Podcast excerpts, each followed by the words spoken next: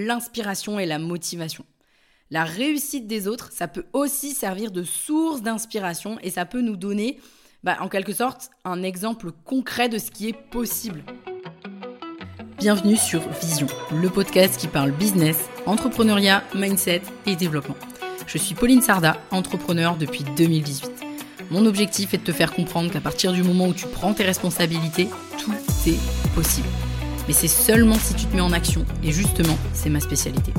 Alors si tu veux construire et développer ton business tout en restant focus sur l'essentiel, tu es au bon endroit. Save the date pour un rendez-vous par semaine, seul au micro ou accompagné d'un ou plusieurs invités. On démarre maintenant avec l'épisode du jour.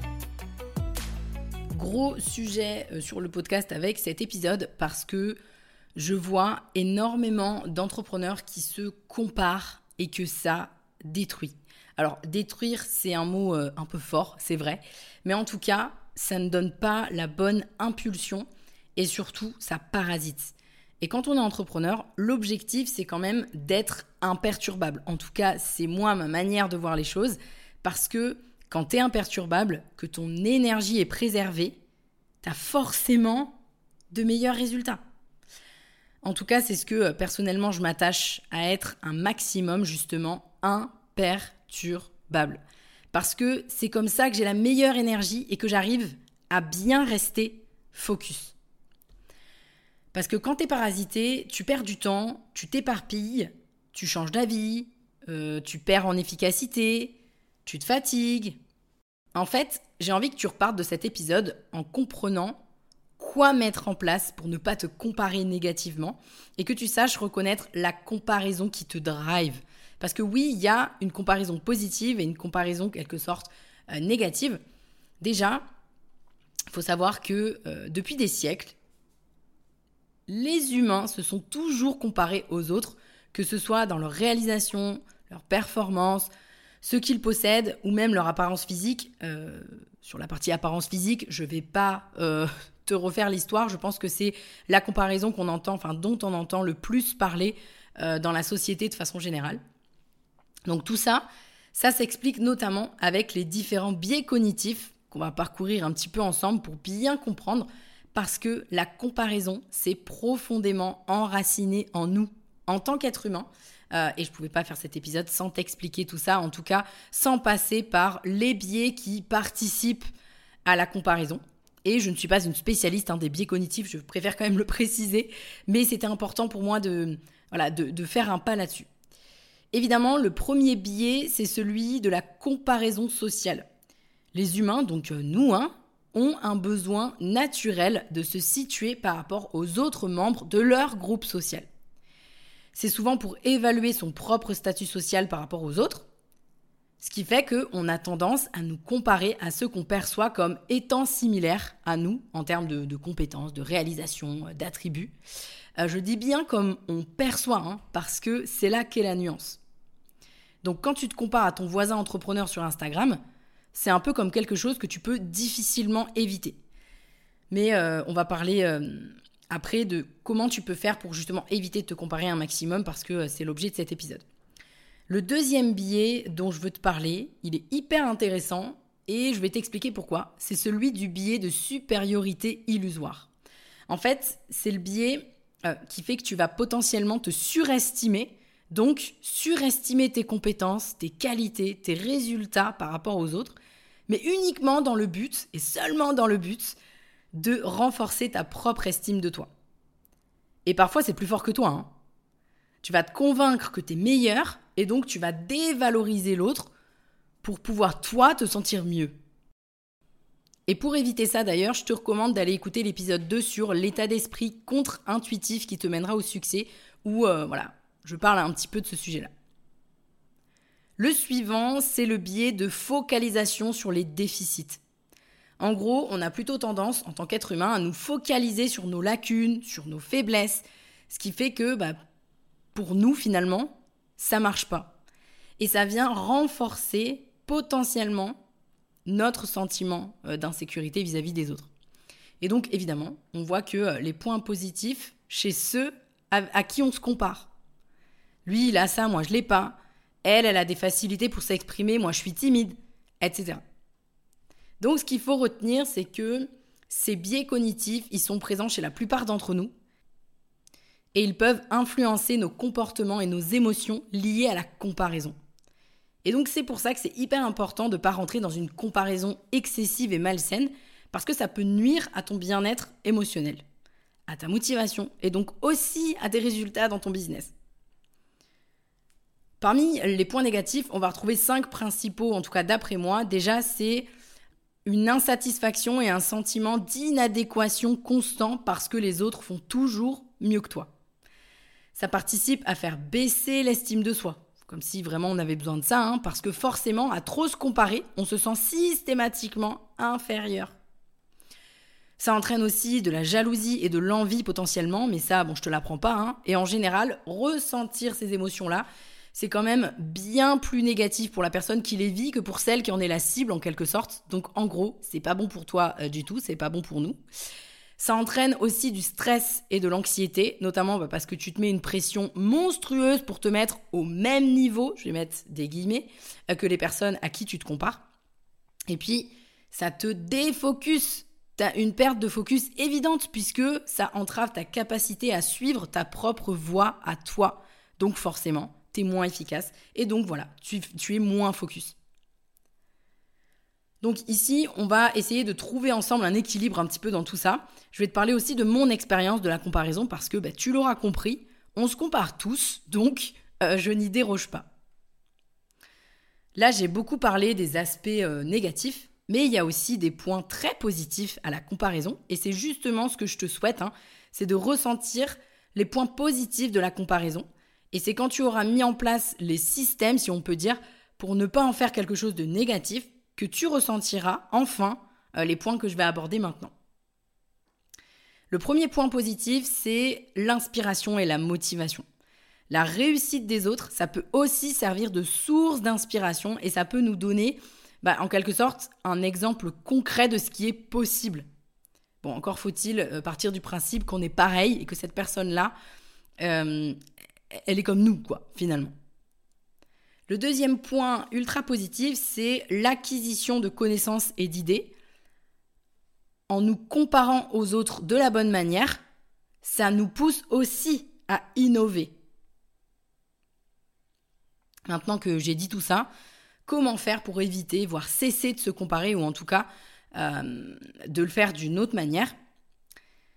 Selon moi, il y a trois règles d'or. En tout cas, c'est les trois règles d'or que je m'applique et que d'ailleurs j'ai appliquées de manière un petit peu intuitive assez rapidement dans mon activité. C'est déjà de changer de perspective. Au lieu de te comparer sur ce que tu n'as pas par rapport aux autres, je pense que c'est quand même plus intéressant de te focaliser sur ce que toi, tu as accompli jusqu'ici et sur tes propres progrès. Et donc, quelque part, ben, te comparer plutôt à la personne que tu étais hier, de toi à toi. Je sais que euh, ça fait très euh, philosophique, là, ce que je viens de dire. Mais en vrai, la seule, euh, la seule vraie data de comparaison, c'est toi. Hein. La, la, vraie de vraie, celle qui est objective, celle qui est... voilà, la meilleure, c'est toi.